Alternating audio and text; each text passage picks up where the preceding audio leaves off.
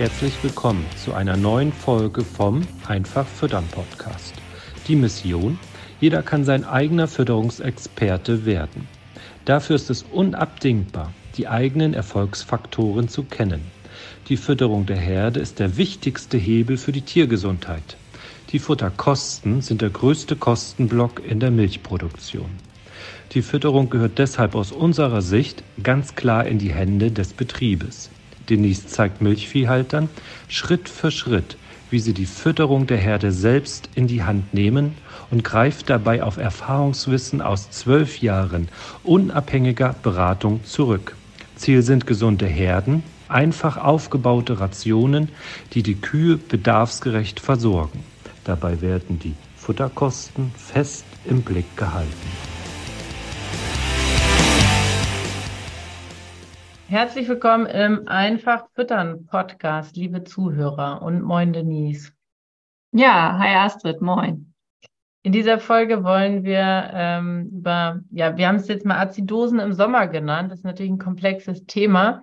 Und am besten ist, glaube ich, äh, Denise, du leitest einmal ein, wie wir sozusagen auch zu der, zu der Thematik hier gekommen sind und über was wir sprechen wollen. Ja, tatsächlich ist es ja einfach so, dass äh, der Sommer wieder vor der Tür steht und so wie in jedem Jahr es einfach wichtig ist, dass man da rechtzeitiger und schneller reagiert, als man vielleicht das in den letzten Jahren gemacht hat, wenn es Richtung Pansenazidose läuft in der Herde. Ähm, warum ist uns das wichtig? Einfach deshalb, weil die Schäden äh, zu groß sind und das Aufräumen zu lange dauert. Also eine Herde in eine Pansenazidose zu füttern, das kann im Sommer sehr schnell passieren.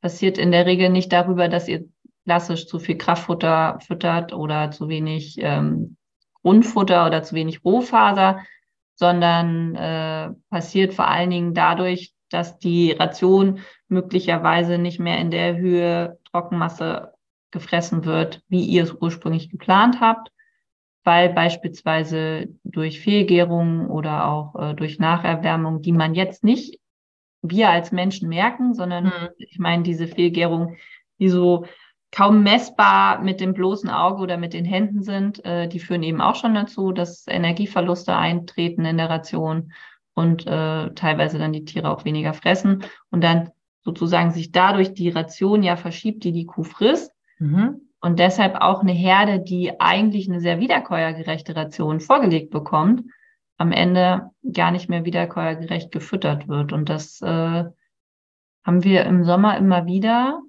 dass dann diese Herden so peu à peu, also von Woche zu Woche, sich stetig verschlechtern. Am Anfang erkennt man das noch nicht so richtig.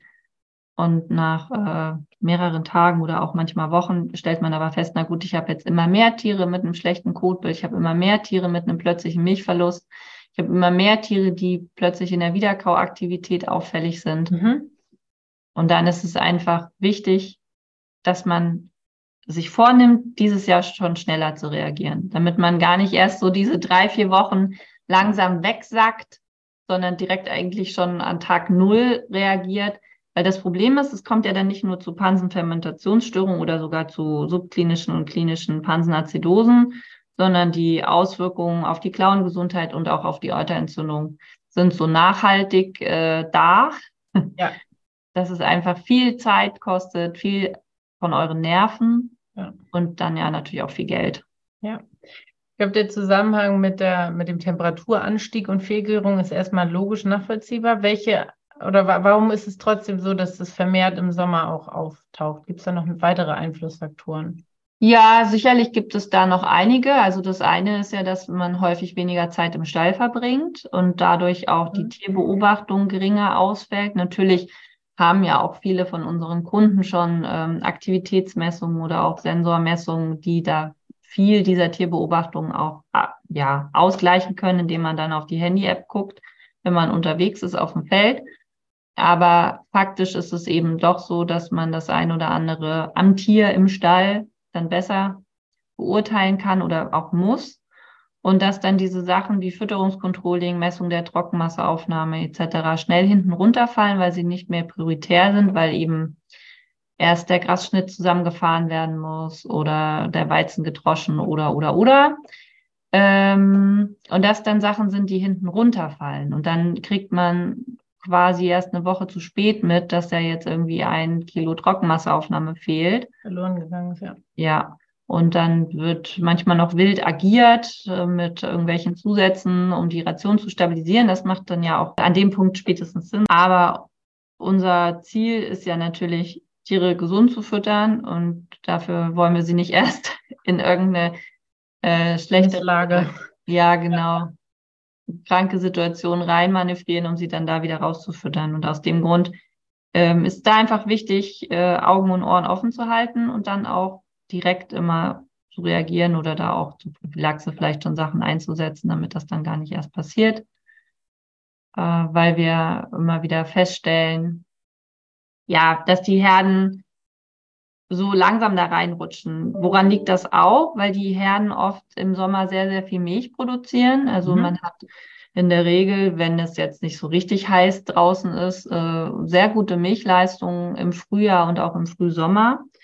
Und äh, jeder von euch kennt auch aus den letzten Sommern sozusagen seine Zeit, die der Stall noch durchhält. Also wenn da eine Hitzewelle kommt, dann gibt es Ställe, die können das oder Herden in Stellen, da können die Herden das noch irgendwie ein paar Tage kompensieren. Es gibt Ställe, da kann man es irgendwie drei Wochen kompensieren durch Ventilation, durch ähm, Schatten, was weiß ich, was, wie der Stall dann aufgebaut ist. Und dann gibt es eben Ställe, die sind so geschlossen und wenig Ventilation ist als Ausstattung angebracht, so dass äh, die Herde schon nach zwei, drei Tagen anfängt wegzuknicken in der Futteraufnahme, in dem Wohlbefinden. Und ähm, das sind ja alles dann Auswirkungen, die sich auf die Pansengesundheit direkt äh, niederschlagen.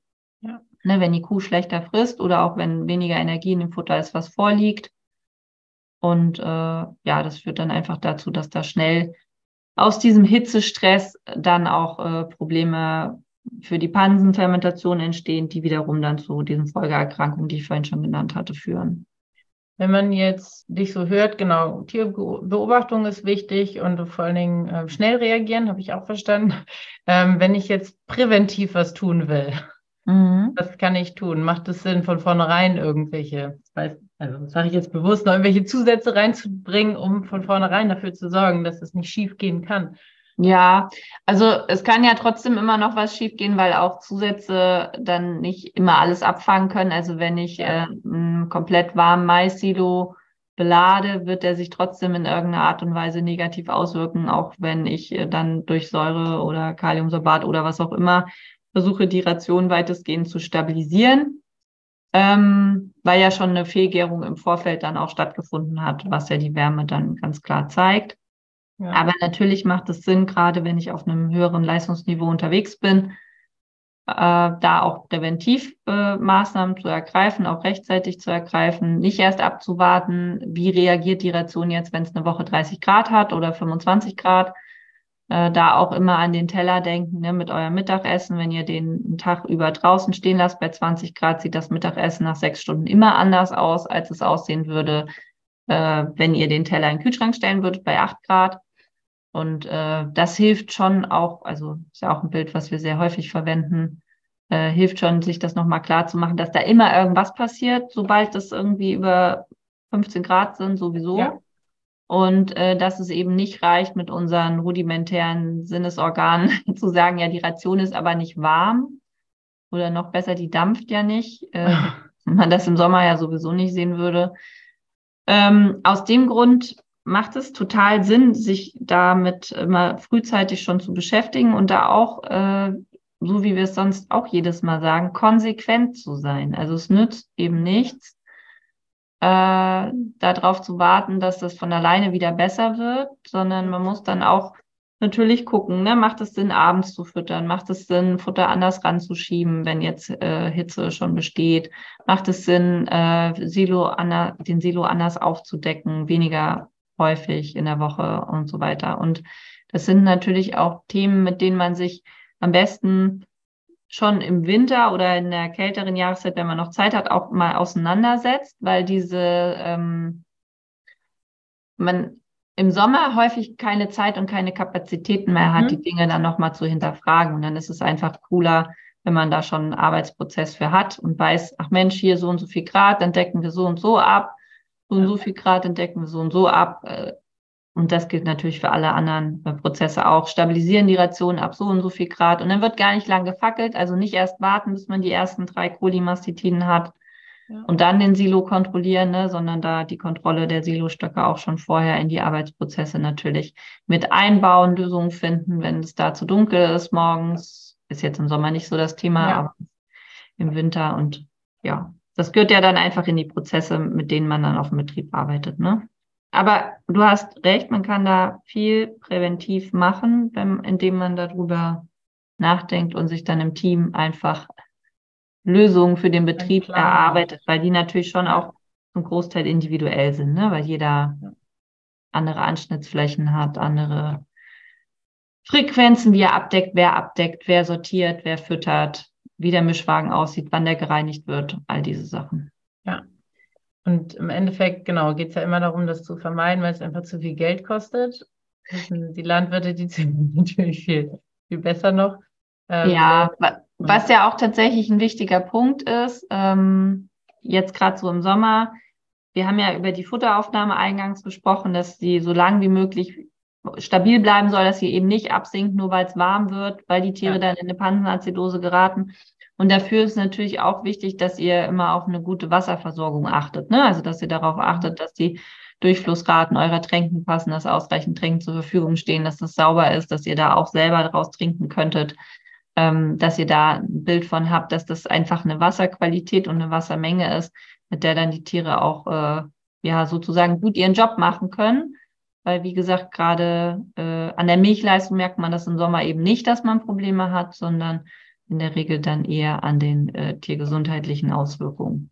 Ja, und im Herbst kommen dann die Klauen als Auswirkung von Hitzestress dazu, ne? Das stimmt, ja. Und äh, alles, was Fruchtbarkeit und so weiter angeht, kriegt man ja immer erst später aufs Brot geschmiert.